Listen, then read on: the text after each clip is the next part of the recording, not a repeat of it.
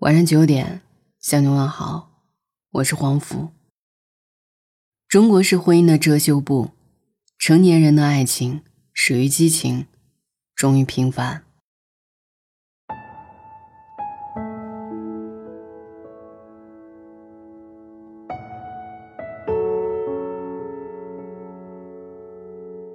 在今天的文章开始之前，我想请大家先设想一下。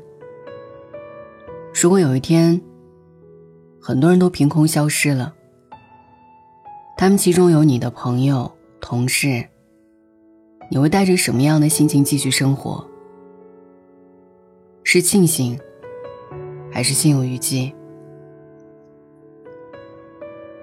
如果再告诉你，那些消失的人是因为他们彼此相爱，他们是一对一对的消失。此时的你，又变成什么样的心情？那么剩下来的人，代表着他们不相爱，他们的感情只是敷衍和将就。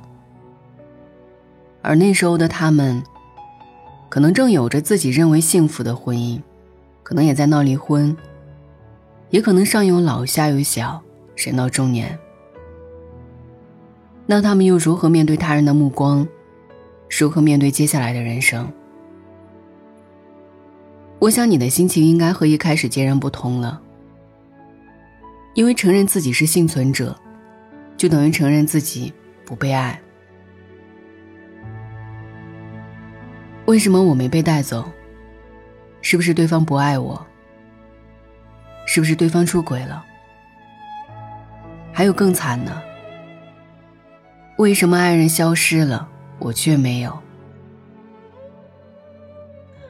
这个情景当然并不是我凭空想象出来的，而是电影《被光抓走的人》当中的真实场景。被光剩下来的人，要如何考量我们的爱情？这部电影是由黄渤、王珞丹、谭卓、白客、黄璐、宋春丽、文琪领衔主演的。看完电影很难让人相信，这是导演董润年第一次尝试长篇电影，因为拍的让人特别惊喜。我们现在看到的很多电影，不是海誓山盟，就是至死不渝，罗曼蒂克的爱情大行其道，但就是没有人去把那真实的、细碎的、充满人性的爱情剖开给人看。而这部片子做到了。他扯掉了成年人爱情中的最后一块遮羞布。当爱情被生活的琐碎磨没，当爱过的人逐渐走出我们的生活，当柴米油盐代替了甜言蜜语，我们都成为了那一个被留下的人。黄渤饰演的武文学是一个平庸的中年男人，作为老师在学校里工作十几年，眼看同事该升职的升职。自己还因为评不上高级职称而头大。工作不顺，家庭也不怎么和谐。和谭卓饰演的老婆张燕结婚十几年，早就没了激情，貌合神离，一整天说不了几句话，没有共同语言，关系冷到冰点，连性生活都像在完成任务一样，毫无情趣。上中学的女儿不想自己的父母这样伪装。建议他们，你们两个还不如离婚算了。他们是被光挑剩下来的人，那一块遮羞布被扯掉之后，似乎让所有人都看到了他们赤裸裸的状态，看到了那苟延残喘的婚姻。于是他们要不断的在朋友、领导面前，辩解自己的婚姻是完美的，是世俗眼中体面的婚姻。你看这一对夫妻，是不是像极了在婚姻和职场中挣扎的中年人？被生活折磨的疲惫不堪，哪有功夫考虑什么情啊、爱啊？连性都成了奢侈品。武文学和张燕遭遇的困境，是每对中年夫妻的缩影。和武文学费尽心机维持体面不同。因为被剩下来的李楠是由王珞丹饰演的，在自己的婚姻中疲惫不堪。他代表的，又是我们生活中的另一种人。七年婚姻，丈夫一直花天酒地，丈夫是被光带走的人，而她是剩下来的人。所有人都在看她的笑话。小三找上门，丈夫没有任何音讯。后来出现小四、小五，讽不讽刺？可这种情况在我们的生活中也已经屡见不鲜。不懂情趣的妻子，图个新鲜的丈夫。你以为他可以替你遮风挡雨，可是没有想到，所有的风雨都是他带来的。这部电影太现实了，看完你就会觉得，它折射出来了我们现实生活中太多的人性。以前的童话故事都会在故事的结尾告诉我们，王子和公主从此过上了幸福的婚姻生活。但是后面王子和公主怎么样了呢？他不会告诉你，王子也会出轨，公主也会被人抛弃。他们的生活也会一地鸡毛，他们的婚姻也会面临各种各样的诱惑。经历过婚姻的人就知道，真实的感情是没有办法避开那些崩溃的瞬间，那些鸡零狗碎，那些人性的欲望与克制。它和我们的爱和婚姻夹杂在一起，所以我们就会看到，中年男子和妻子关系不和谐。丈夫怀疑妻子出轨，直接问：“是不是睡过？”小三在原配面前直接坦言，丈夫喜欢自己的肉体，想出轨的时候直接把对方约到酒店。还有情欲与理性的碰撞，人性的考量，都是极其真实。但一部电影如果仅仅是做到这样，我觉得还只能说是好看，还算不上优秀。而这部电影真正让人惊艳的地方，就在于，它带给我们的思考。结婚前，你如何能笃定两个人是真爱？结婚后，你又如何确定消磨殆尽的夫妻没有感情？甚至他还让我们反思：被光剩下来的人，难道就真的没有爱？在影片的后面，有特别打动我的一个场景。光照发生之后，学校里的年轻老师突然向武文学告白了。对于好久没有尝过激情的他来说，他犹豫了。他紧张的开房，把自己从头到尾洗得干干净净，等着那一夜激情的到来。但是到最后，他退缩了。这一幕黄渤演的特别好。拒绝女老师的时候，他的眼泪在眼眶里打转。这眼泪，是对自己有过龌龊想法的反思，是面对激情时的理智，更是对爱人和家庭的坚守。这一刻，电影的主题才在武文学这个小人物上得到了升华。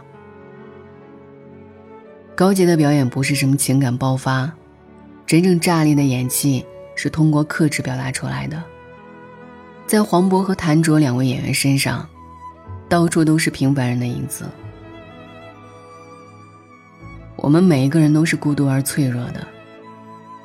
活着活着，我们就会发现，爱情两个字，仿佛变成了很多夫妻之间的禁忌词。现实生活没有罗曼蒂克。我们不再说我爱你，取而代之的是，你今天怎么又喝多了？过年去谁家？孩子今天你去接。我们的爱情越来越俗，我们的婚姻越来越冷，一切都从浓烈变成平淡，从爱人变成亲人。但，这样是否就可以定义成不爱？这样是否就可以说成是婚姻的悲哀？这个问题，黄渤老师给了我们一个答案。在节目现场采访，黄渤老师说过的一句话，让我印象特别深刻。他说：“我们一直以为，爱情变成亲情是一种悲哀，但是我们一直忽视了，是爱情让两个素不相识的陌生人，变成了亲密无间的亲人。难道这不是一件伟大的事儿吗？”是的，我特别喜欢俗套的爱情，原因就在此。不知道从什么时候开始。我们总是忍不住把婚前婚后的生活做一比较。有人觉得，以前你会为了哄我想破头的为我制造惊喜，现在却连我们的结婚纪念日都记不住。有人觉得，以前你特别怕我不开心，我稍稍生气你就会低头认错，现在却最喜欢和我冷战。有人觉得，以前你永远向着我替我说话。现在一和长辈争执，你总要我妥协。许许多多的例子，我们都把它归结成了一个词：不爱了。其实不是的，我想说，这些都不该用来定义爱情。我曾经在微博上看到过这样的一个话题：你从什么时候开始相信爱情？令人意外的是。大部分的答案都是来自于自己的父母，或者是爷爷奶奶。有的是温馨一个红手而已，不是什么特别的东西。但是在冬日严寒中，它代表的意义就是爱你。有的是可爱，不管到了什么年纪，你在我心里永远比孩子重要。有的是感动，老伴儿，我不会说什么甜言蜜语。但是我能保证，总能让你吃到热饭，喝上热奶，让你走路不会被柿子绊倒，只要你起身，就永远为你点上灯。我看了许许多多的留言，不知道你有没有发现，这些让人相信爱情的时刻，都是平凡生活里再普通不过的日常。爱情是不能被定义的，它可能是一种日积月累的习惯。也可能是一个叫了几十年的称呼，也可能是一道忘了几十年的温柔目光。其实，作为平凡人的我们，本来不应该只追求什么轰轰烈烈的爱情。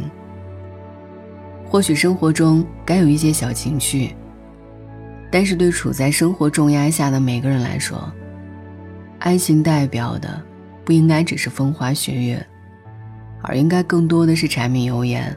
和生活的细节，有时候我们会被外面的风光吸引去目光，但那些浸透了生活的平淡故事，那些融入到各个方面的细节，才是爱的意义。在纪录片《人间果实》里，我们从爷爷奶奶身上看到了爱情最本真的状态。两个人相依为命的生活。他们从来不会说爱，却把爱变成了一道道的食物。是谁来自山川湖海，却囿于厨房与爱？奶奶对爷爷的爱是做的草莓蛋糕，是桃子蜜饯，是土豆炖牛肉；而爷爷对奶奶的爱，是粘好的窗户，是那时刻的呵护和叮嘱。伟大从来不是适合爱情的形容词，平凡才是爱情更深刻的意义。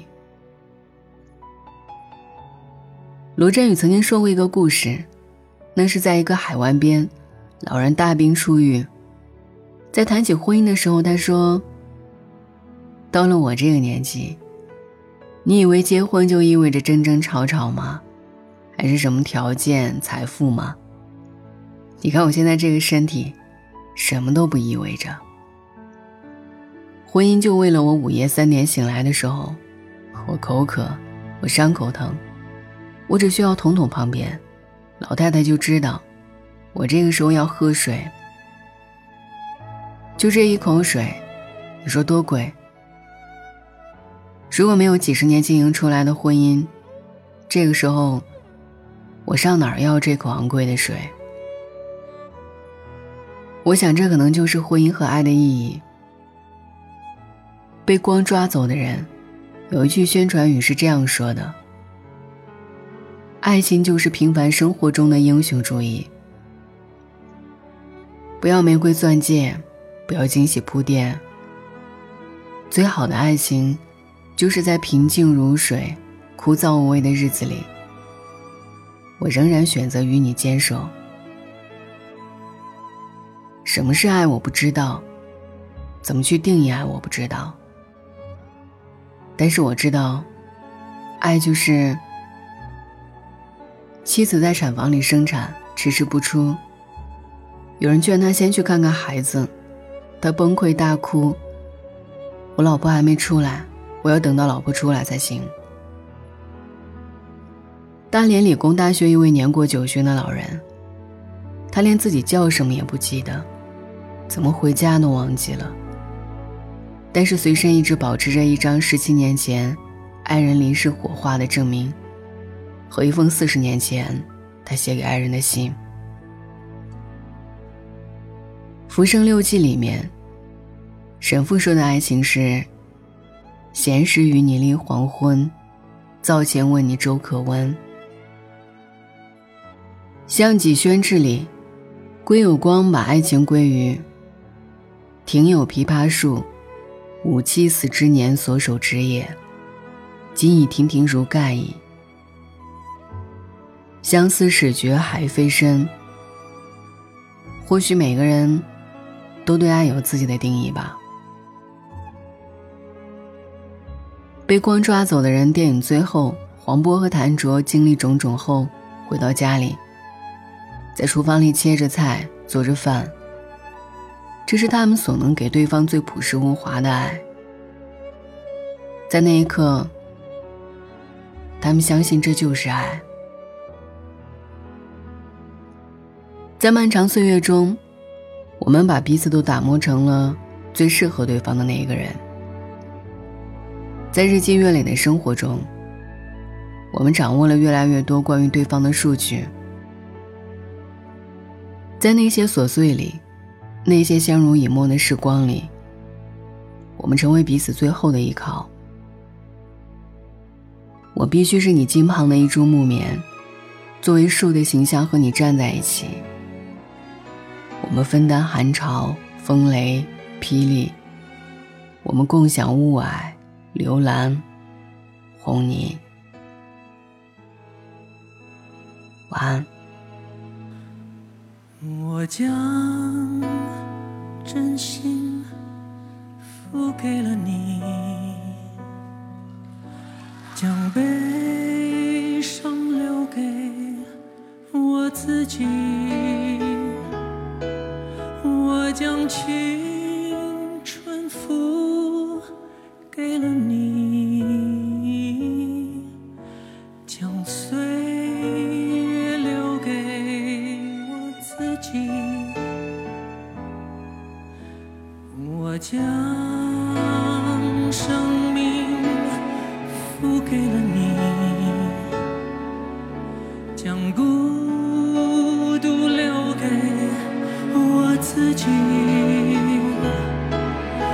我将春